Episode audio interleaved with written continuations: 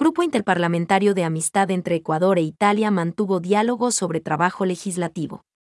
Este lunes, 11 de julio, el Grupo Interparlamentario de Amistad entre Ecuador e Italia mantuvo una nueva sesión de trabajo, en la que compartió información con los miembros de la contraparte italiana y analizó la propuesta de trabajo. El asambleísta John Vinuesa, presidente del grupo, enfatizó que entre los temas que tendrán prioridad en el trabajo consta en combate al narcotráfico, para lo que es importante compartir la información de los ministerios del Interior de Italia y Ecuador. Tras señalar que también revisarán los contenidos de la ley de minería, sugirió crear subcomisiones entre los senadores de los dos países, con el fin de optimizar los debates y el trabajo. Jazmín Moyano, en representación del legislador Washington Varela, presidente de la Comisión de Biodiversidad, propuso conformar mesas técnicas para tratar temas de minería, recursos hídricos y biodiversidad.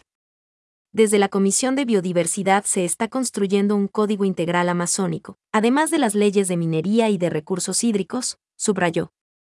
Además, John Vinuesa informó que existen tres puntos relevantes de la agenda interparlamentaria tendientes a generar eventos para promover acercamientos con los ministerios de los dos países para generar debates sobre temas ambientales y legislativos.